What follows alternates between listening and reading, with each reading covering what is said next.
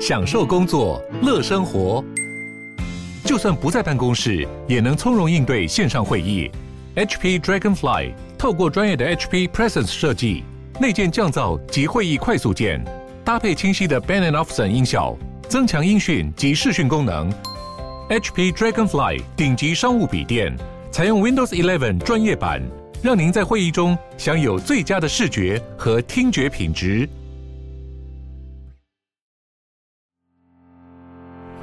听远见 On Air，既国际更在地，财经大小事每周轻松聊。上周我们聊到，台湾就是靠着这群高技术含量的黑手翻转了传统产业的形象。台湾的中小企业到底有多厉害呢？除了政府提出的三个兆元产业，其实远见还发现了许多不为人知的兆元产业哦。那我们就直接听下去吧。哇，我们都知道哈，现在的产业竞争是一个全球化的一个平台啊。那既然是全球化的一个竞争哈，台湾的产业就必须要在技术上的升级，或者说在设备上的升级，要要着点力哈。但是大财团跟大财阀我可以理解啦，但是台湾的中小企业有这个能耐，有这个 mindset 吗？新竹姐你怎么看呢？我跟你讲，我跟你们分享，你们就会吓一跳。他们哈勇于创新，你知道创新研发。除了需要人才，一定还有设备，对不对？设备是不是很重要？你光有人才是没有用的啊！一定啊，工欲善其事，必先利其器嘛。好对，你看哦，我一直在强调那个八十七岁的路竹心意的创办人蔡登标，这个蔡老先生真的是让我非常的惊艳。你知道他一九八六年的时候就跟日本买了全国第一台两千万的油压锻造机。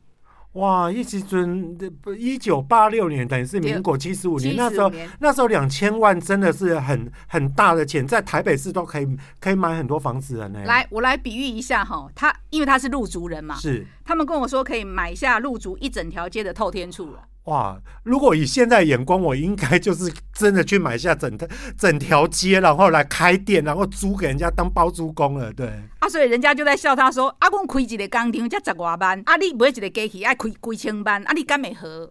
就是划不来的意思啊。”对，就感觉上不是我们一般的投资逻辑啊。对啊，可是问题来了哦，你看哦，这个老先生他在那个年代就有这样的观念，他说：“我的螺丝要做的很好。”我就一定要引进世界级的机器设备，才能才有办法制造出好的螺丝，对不对？你不要小看这家公司，你知道吗？它去年营业额六十几亿，它今年营业额可能会到八十亿。哇，一个我们好像也都从没听过的一个一个公司要到达这样哎、欸，你知道螺丝它叫做工业之米，是意思就是说它小小为什么？我们常常形容说，一颗小小的螺丝钉发挥关键的力量。你所有的东西啊，我们现在眼前看到的，不管是 iPad 啊，或者是那个 iPhone 啦、啊，或者是那个什么呃呃电脑啊、桌机啊，全部都要。少不了螺丝啊，所以螺丝很重要，对不对？对。好，除了这个故事之外呢，我还要分享一个，就是那个在做套筒的那个瑞泰。瑞泰呢，它其实营业额很真的很小，嗯，只有五亿，嗯，请不要看不起它，它的人均产值可以到五六百万，好，虽然等于是一个员工也一年，它可以它可以生产出五六百万的一个产值，对。然后他在一九九七年，就是那个董事长尤祥正，他就投入了两千万去设置自动化仓储管理系统，可以理解吗？以前你听到的自动化仓储管理系统，只有大厂才会做。所以那时候他一九九七年做这件事的时候，也是被同业在笑说：“阿里啊，不是大公司，阿里做这些代志别冲一下，阿里营业额加几出出的。”那时候一九九七年的营业额搞不好真的少到不行的。我刚刚不是讲到说二零二零才五亿吗？对吧？对对。好啊，那时候一九九七你资本额才五百万，啊，你投资两千万，利息他个派给啊你。是，心如姐在讲的意思我听得懂，就是说一般我们的投资哈，我们都会量力而为啦。也就是说哈，我们看我们自己的本钱有多少，我们大概拿本钱的百分之几，像很多大公司都是这样嘛。就是说我的投资啊，大概就是我年度的营业额的百分之二或三，就了不起了。哇，可是这几个公司它其实它的投资比例是非常非常高，很了不起。为什么他一定要做这件事？嗯，因为只要有去参观过套筒厂的人都知道。就是因为它的工厂都被上千桶，然后每一桶呢都是有四十公斤重的塑胶桶包围，然后呢每一个这个四十公斤的塑胶桶，它会用站板堆堆堆堆叠大概二十五个桶子，里面就装着几十万种不同品号的套筒。你知道套筒的尺寸有大大小小嘛？可是呢，每一次你要用的时候，你都是要靠人力用推高机去把桶子拿出来啊，桶子一桶一桶拿出来才会找到你要的品号，对不对？那你想想看，这个多么的费时又费力。所以他就在一九九七年，他讲说，我不能再干这样的事情了，我一定要用这样的一个自动化的设备，就是呃仓储的管理系统。你知道他现在多轻松容易？他只要把电脑上输入他的产品品号，自动仓储自动就会把套筒运送到他指定的位置啊。哇！啊，这就是远见呐、啊！是是是。当时当时你你花不下那个钱呐、可是人家花下去了、所以他现在就不一样啦、那你看哦，小小的，我为什么一直讲说手工具是小小产业？我跟听众朋友分享，他这个产业哈很可爱，他的人数真的很少，都是中小企业，而且他只要营业额超过十亿就是大厂哦。营业额超过十亿，员工只要有一百人的就叫大厂。所以你想想看哦，他去做这件事，他三年前他去搞智慧制造，花了八亿。哇！可是他这样整个效能就提升了嘛，对不对？他还要再花第二个八亿。哦。我告诉你，他今年真的开花结果。他一百二十七只的机械手背一起行动的时候，还有机械手背哦，就是智慧制造，就是自动化呀。哦。所以你那种场面很壮观，就是在那个嘉义大埔美工业区。对，就每一个去看过的人，因为疫情的关系嘛，我也没有办法在现场，所以就问了去参观的人，他说真的非常的壮观。然后你知道这些事情哦，让他在疫情的时候发挥很大的作用，因为大家都知道，今年五一五疫情很严峻的时候，那个外籍移工根本进不来呀。我们不准进来的啊！啊，可是他派上用场了，对不对？对，所以他呢，他的年产量就可以到三千万颗。可是即便是这样子哦，不好意思，他还是没有办法满足所有的订单，就是那订单一直进来，一直进来，哦，他只能够先去服务他的老客户啊，只能跟新客户 say sorry。哦，我可以理解。刚刚姐有提到嘛，因为其实，在疫情、全球疫情都要受创的时候，很多工厂因为要靠人工生产不出来。可是他因为早期有远见、投资的快，他用机械手背，所以一波接的障碍。但是所以说，全世界都在求他说啊，你帮我生产，因为只有你可以哇。可他的订单就整个应接不暇，就对了。对。然后呢，我还要再分享一个故事，就是那个瑞正董事长许国忠，我刚刚有提到说他是汽车。呃，自行车零配件厂嘛，吼，就是百货公司的，什么都做的，铃铛啦，什么 你想象得到的，就是那个什么啊、呃，那个挡泥板啦，然后什么菜篮子啦，儿童安全座椅。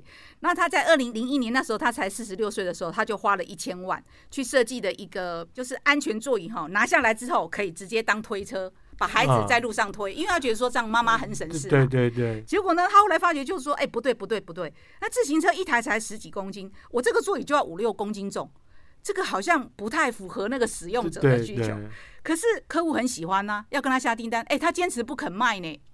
哇，那非常的对品质这要求，要求对呀、啊，他不愿意卖不好的、不好用的东西给客户。他认为我这个东西不好，我就是不要卖。你再喜欢，我就是不给你。然后你知道吗？我要讲同样一句话：那个年代的一千万可以买下他们彰化县秀水乡、啊、一甲。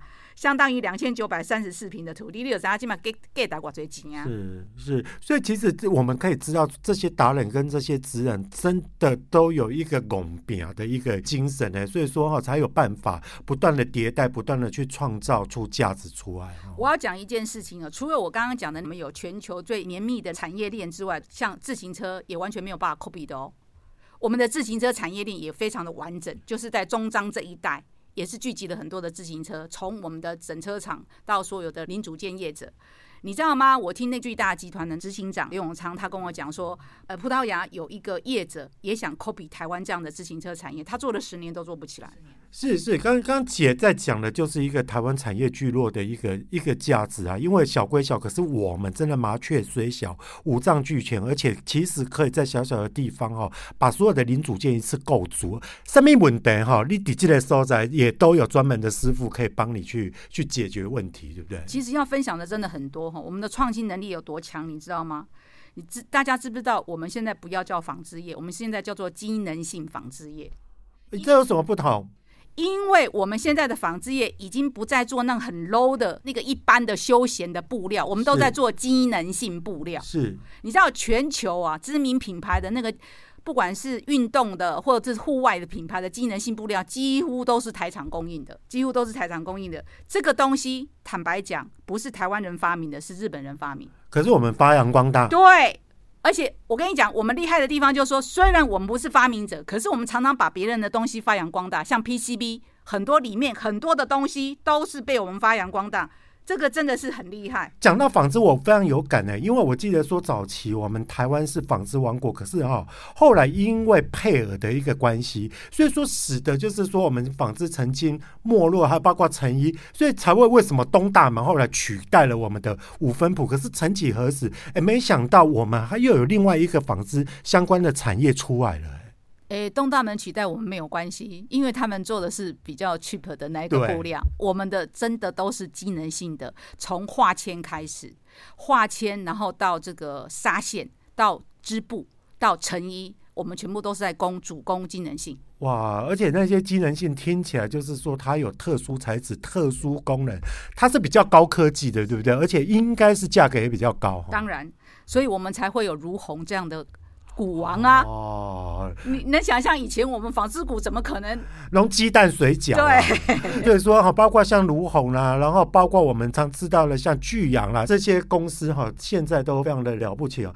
姐，可是你谈了这么多的一个企业或者说一个产业之后哈，哎，以前我们常都在讲说哈，呃，台湾人哈之所以在世界上可以立足，除了我们非常打拼的一个精神哈，你觉得台湾跟国外的厂商哈，最大的不同在哪里？使得就是说，我们为什么能够在世界上持续的屹立不摇？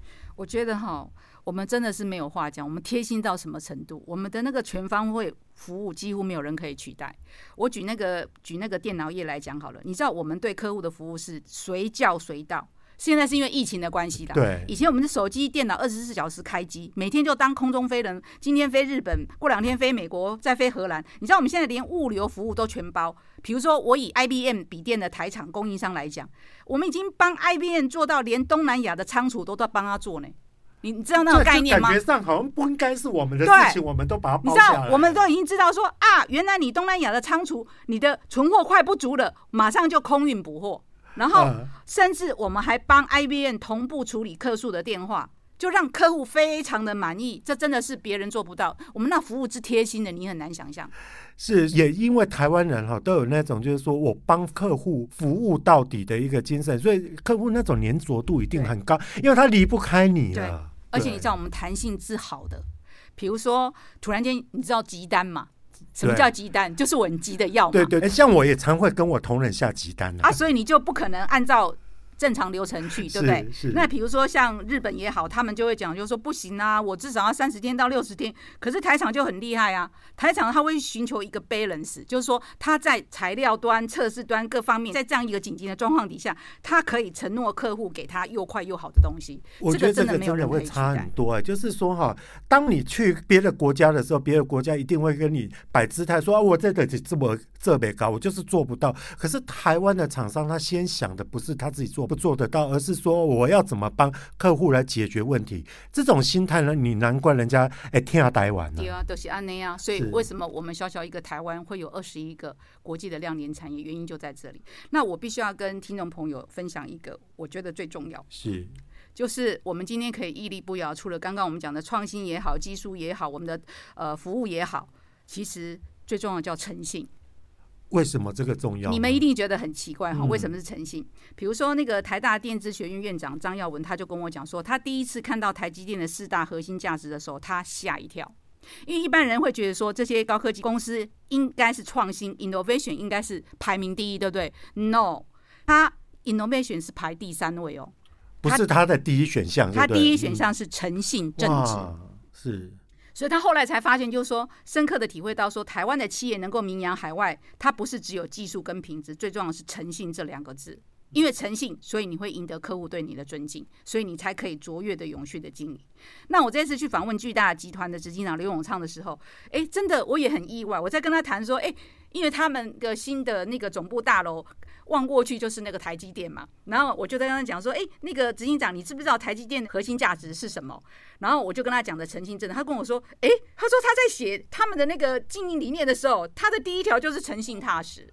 哇，可见诚信踏实已经是台湾企业的一个共识，就是一个标配，就对了。你想想看哦，不然为什么我们的宝成可以成为全世界的制鞋厂的最大的代工者？你有没有想过，Nike、Adidas 跟 Timberland？全部都是竞争品牌。嗯，哎呀，这些竞争品牌一定很担心它的机密、商业机密被泄露，对不对？可是你看，我们一个不是只有宝成，其他的大厂也是啊，他可以拿到这么多国际的知名呃，就是运动鞋品牌的订单，可是他们又不担心说他的商业机密会外泄，这就是什么诚信啊？哇，这真的很了不起！因为我们如果说有了解，就是在在国际贸易上那种竞业条款真的是一个天条。因为我为什么我要让你？就拿我们我们在写外稿来讲的话，就是说我们找外稿作者也会很怕，就是说大家互留那个嘛，哈。那我觉得说，其实包括像刚刚新珠姐讲的宝成，哎，他就是让人家信得过。而且这一次哈，我在采访的时候，我发觉这一群人真的很可爱，他们真的非常的低调。然后呢，但是很奇怪的哦，我没有特别去挑选，你知道吗？他们都有一个共通性，他们对员工都非常的好。嗯，好到你就觉得说我是不是应该去他们公司上班？带我一起去，你知道吗？陆竹兴业的那个创办人他就讲，就说他不上市柜。他说：“我干嘛要上市柜？因为上市柜你就要忙着做财报啊，是。然后你盯股价，因为你很担心你股价掉下来，对不对？”他说：“我就把这个时间拿去专心的搞技术开发好商品，不就好了吗？”哦。所以他就你知道吗？有一些企业，他甚至是无偿配发股票给员工的，啊，不然就是打对折。好，那我也访过的这一些企业里面，中小企业有好多好多的公司，他的股东哦，有一半以上都是他的员工。哇，你很难想象哦，像金统利，他就是超过一半员工都是股东之外，他也对员工非常好，就是每年会分红分利啊，然后那个 EPS 都很高。然后有一家像那个 PCB 的那个高技，他更可爱，他完全透明化。他就是说，他上市柜之后就跟员工讲说，今年的 EPS 多少，你今年的年终奖金就几个月。啊，我有看了一下他近五年的 EPS，好像最差是两块五吧，然后最高可以到三十块。所以你根本就不用讲，就知道我今年可以领三个月跟四个月的年终奖金啊！哇，他们真的对员工好，这是实在话。然后像燕豪啊，燕豪他就是那个台湾第二大的那个刹车自行车刹车系统厂商，那个那个董事长更可爱，他跟我说：“哎、欸，高招根本怎么这样想的 CSR？以前那个年代哪知道什么叫 CSR？CSR、啊、跟 ESG 东西这几年哦，对啊，流行哎。他说企业社会责任我不知道啦，但是我知道员工很重要啦。”所以他就说：“哎、欸，你知道他他们员工有多好吗？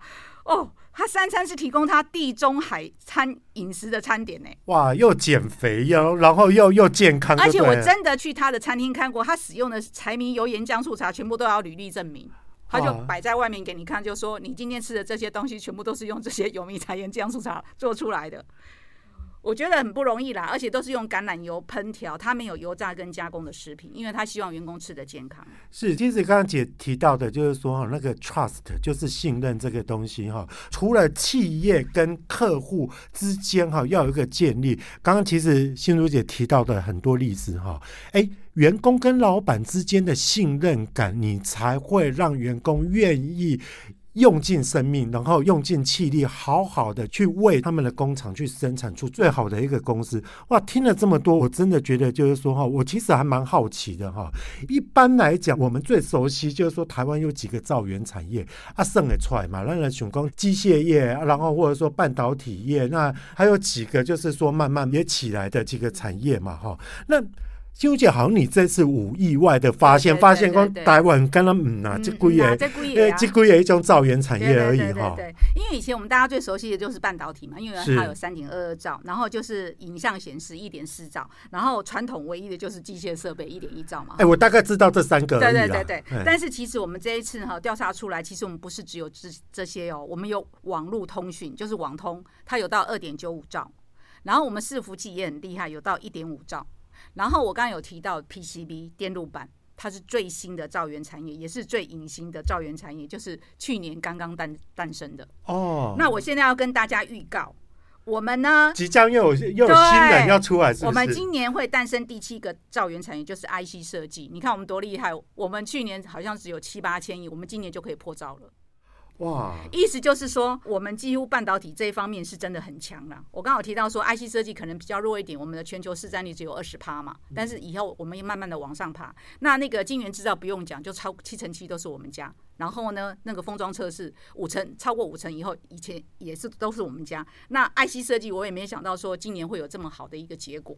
那我要跟大家分享，就是我刚刚事先有跟大家讲的，就是所谓的机能性纺织业，这个也让我非常的惊艳。他们甚至跟我讲，就是说你知道吗？我们有好好多失联的台商在南非。为什么会这样子？因为就是早期的时候，很多的因素。那那个故事有一点长哦，但简单的说就是说，有一群纺织业者跑到南非去了，他们现在已经到第三代了。哇，这种还代代相传呢。对对对，然后印尼也很多的纺织业者，所以那个纺托会的那个秘书长呢，呃，就跟我讲，就是说，其实他他在预估，应该我们的机能性纺织业也快要破兆。偷偷地加起来，嗯，所以说其实哈，从刚刚这样听起来的话，台湾了不起的产业真的不是只有你认知的那些那些东西而已。可是哈，说实在，我们听了这么多，刚新珠姐所分享的，听众朋友有没有发现？其实信珠姐也很了不起，就是说哈，哇，她把这些产业给兜起来，而且据我所知，这个好像在官方的数据上面，其实她并没有统计到这么多。我还记得之前跟官员在会谈的时候，或者说哈，在谈到就是说台湾产业的发展的时候。他们还是都说三个，不是七的。好，那心如姐，你这一次在采访的过程当中，你自己有没有发生一些小故事？还有就是说啊，我们看开了那个地图，我觉得那个是一个非常不容易的一个工程，可不可以分享一下你自己的心得？我这样讲好了，因为我们这一次，呃，我们必须要这样讲。我们觉得护国神山也好，或护国群山的产业，确实对台湾的产业呃贡献很大。但是不可否认的一件事，不管是台积电也好，红海也好，或联发科也好。其实以前都是从一家小厂开始的，对不对？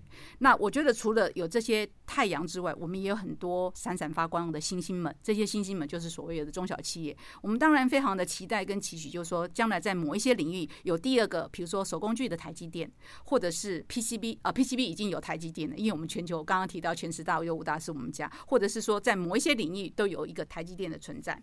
那因为你要去。游说这些人就是所谓的隐形冠军嘛啊，为什么叫隐形？就是因为他很低调嘛，他就是不想让人家知道，对吧？但是为什么要叫冠军？就是表示说他在这世界上他是占有一定分量的，才叫做冠军嘛。其实我在游说这些隐形冠军的过程当中，还真的蛮辛苦的，因为第一个他害怕，因为他觉得就说，我为什么要接受你访问？啊，我做的很好，他不需要嘛？对，我自己做的很好，我我自己知道就好啊，我也不需要媒体来访问我。还有一个更可爱的是，他们讲说，哎、欸，我之前有听过一家业者，因为接受访问之后，然后财政部关税 的那个人就跑来去查税，查税。当然了，这个是呃，也不算不算是笑话一则，但是他觉得会造成他们很多的困扰、啊，很多的困扰。那你当然就是很诚心诚意的去告诉他说。为什么远见三十五周年庆要做这件事情？然后让他们很感动，就是说，我跟他们讲的，就是说我希望我们让呃很多的年轻人来重新看待台湾的制造业，然后让他们知道，就是说，其实这个制造业没有让他们丢脸。是让他们觉得很有荣耀的。然后我希望分享你们的故事，可以把这样的一个创业的奋斗的故事、台湾的精神传承下去。所以他们就慢慢慢慢的一个一个被我说服了。所以也就是说啊，光要说服他们出来受访，就是一个非常大的工程。这么比一种访问张忠谋跟郭台铭还要难度要来得低哦。这也是一个很很艰难的工程。对啊，对对，你看像手工具里面有一家六十年历史的光荣工业，他就是在做那个手钱就。就是钳子的，你知道他们真的低调到不行，真的。他连那个他今年在庆祝六十周年，连手工具工会的理事长都不知道。哇，照道理讲，我们那什么过一甲子，了嘛还是澎湃，然后要告诉昭告全天下说要来祝我们生日快乐。连理事长，我跟理事长讲这件事，理事长都吓到说：“哈，他们今年六十周年了 啊，懂我两共。”可是，可是姐，这个我就会好奇了。你看了，你要连要邀访他们都那么难的，更何况你要。他们讲出他们的营业数字，要兜出整个产业的营业数字，你你这起没这困难？对，就是说，呃，大家都知道半导体在台湾就是地位很重要嘛，哈，所以有很多的研究机构都会去研究半导体，像 IC 封装测试也好，或者 IC 设计，还有这个晶圆制造，所以要拿到半导体电子业这些数据不是那么困难，但是对很多的中小产业是比较困难的。这个产值呢，这个产值不容易哈。我来讲一个故事哈。我相信，呃，年纪比较大的听众朋友都知道，台湾的高尔夫球头很厉害，对不对？嗯。然后也都听过说台湾的百叶窗跟百叶帘很重要。不好意思，百叶窗跟百叶帘在我们的出口里面就没有这个项目啊，没有被统计啊，因为它它就是被放在纺织业里面的。哦，我懂，整个大大象有，可是中间它小的，因为它太小了。哦、但是你不要你不要看它很小，它也好几百亿耶。我如果没记错的话，应该大概是三百六十哎，三百六十亿还是多少左右？是我的意思是说，你那因为你明明知道他是世界第一嘛。啊，毋庸置疑，我们台怎么爬书啦？我们爬书就是这样子哈。我就跟我的同事讲，我就说，我们先去找到那个全台湾的前三大业者。是。然后呢，比如说第一大业者，他觉得他的市占率是四成，那我就从他的营收，他去反推整个台湾的产值。哦、是是那反推之后还。你还是会担心出错嘛？所以你就是要找第二家跟第三家业者来 double check 这件事，就是说，哎，那某某公司说，如果这样反推的话，大概这个市场是多少亿？所以你觉得这数据对不对？那第二家就会跟你讲，就是说，嗯，我觉得他少了一家，比如说他少了一家，那一家是三十亿，那第三家就说，嗯，哦，对，那你讲的这样差不多了。所以我们就是做一直交叉比对的方式，把这个产值给算出来。哇，有没有听到？这个真的是一个不简单的工程哦！你必须要推论、归纳跟。演绎之后哈，还要再交叉的检验验证，因为怕人云亦云嘛。所以说，其实后来我们不是有做了一个表，所以那个表真的是非常有价值，对不对？对，应该这样讲，就是说，尤其是聚落的部分，产值哦还比较可能可以克服，可是聚落就很难克服了。我我必须要这样讲哈，我真的觉得这一次。我们是真的花了很多的心血。一开始我们觉得，我只要去找工会，比如说我这样讲哈，比如说我也以为，对，你以为说你找到手工具工会嘛，你找到自行车呃产业工会，你找到某某某工会，对，要帮你解决错，因为你知道吗？因为他大概会告诉你，就是说啊，好像是在哪里，在哪里。有蛮多这样的业者，可是他没有办法聚焦到乡镇市区，因为我们这次是希望荡到乡镇市区。记不记得我一开始的时候跟大家分享，就是说我希望大家重新去看自己的故乡。其实你的故乡真的很厉害，只是你不知道而已。好，你知道吗？我们是到经济部统计处。呃，我举个例子，举个最简单的例子，自行车是最容易找的。那你先找到自行车那个项目，然后点进去之后。全国二十二县市会跳出来，然后它就会有加速，然后你再去把全国的前五大的那个县市再点出来，一家一家点，然后一家一家点之后，假设它有十七个行政区，十七个行政区它会不会每个行政区都有加速，对不对？可是呢，只有加速不行，我还要看产值，因为有时候你会觉得说，嗯，这个地方好像加速不少，可是它产值很小，我就。觉得它不足以代表是一个产业聚落，因为产业聚落的概念是你既密集，但是你的产值也不会太低嘛，对吧？就是我们几乎都是用这样的方式去勾稽出来的产业聚落，才会有你看到的那有说什么八十五个黄金小镇。听众朋友，我告诉你，不是我故意凑八十五个，是因为我运气很好，真的就是八十五个。哇！可是这八十五个哈，我想应该是现在全业界、全媒体界应该没有人像我们这么完整。哇！刚刚听到新珠姐这么多感人的故事，而且也看到台湾真的非常不一样的一个故事哈。但是我不晓得说，我们这一次的一个三十五周年庆的封面故事上架之后，或者是说你上片了很多的一个广播电台之后，读者哈，或者是说我们业者，大概有感动没啦？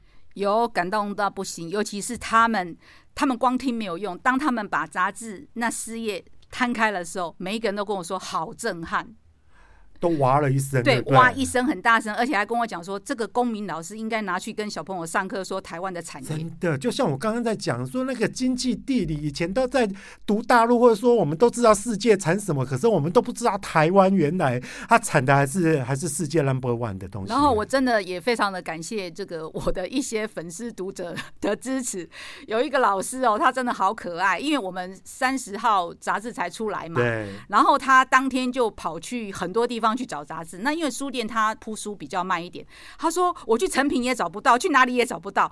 然后下午四点。去找不到，他到九点的时候又去，然后你知道多可爱？他把成品的书全部扫光，剩下一本。我说：“那你为什么不全部扫光？”他说：“我要留一本，人家才知道你有这个啊。”是是是，他等于算是说他也没把它吃干抹净，他就留一本让大家知知道，就是说哦，原来远见远见出了这个东西，你们可以去买这样子。然后我真的也很感动了。这几天就有很多的读者都呃透过我们的读者服务中心写信来，就是说他们觉得我们做了一件非常有意义的事。事情啊，也给团队很大的鼓励。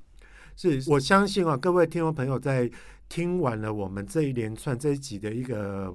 应该是这两集哈，除了我们觉得有欢笑、有眼泪之外，真的讲三天三夜都讲不完哈。我不想得各位现在对于台湾的产业，还有台湾在世界的一个地位，有没有其他的想象？你还认为只有所谓的半导体才是我们的护国神山吗？我们护国神山只有一座，还是你现在从此改观，会觉得我们到处都是山，而且都是一群群山呢？呃，我只能说哈，在其实，在二三十年前，MIT 它或许被污名化，它或许不是一个不是一个太正面的一个词。可是我们现在的 MIT，或者是刚刚信珠姐所讲的一个 MBT，我们都可以向世界证明，台湾人真的非常的了不起。谢谢今天大家的收听，拜拜。听完信珠姐的分享后，大家是不是对台湾的产业聚落有更深刻的了解呢？欢迎大家在底下留言跟我们分享哦。下一集要跟大家聊聊护国群山，其实也就是我们很熟的半导体产业。台湾的半导体产业到底有多厉害呢？下周请继续锁定远见 On Air，台湾的半导体产业聚落养成记。我们下周见。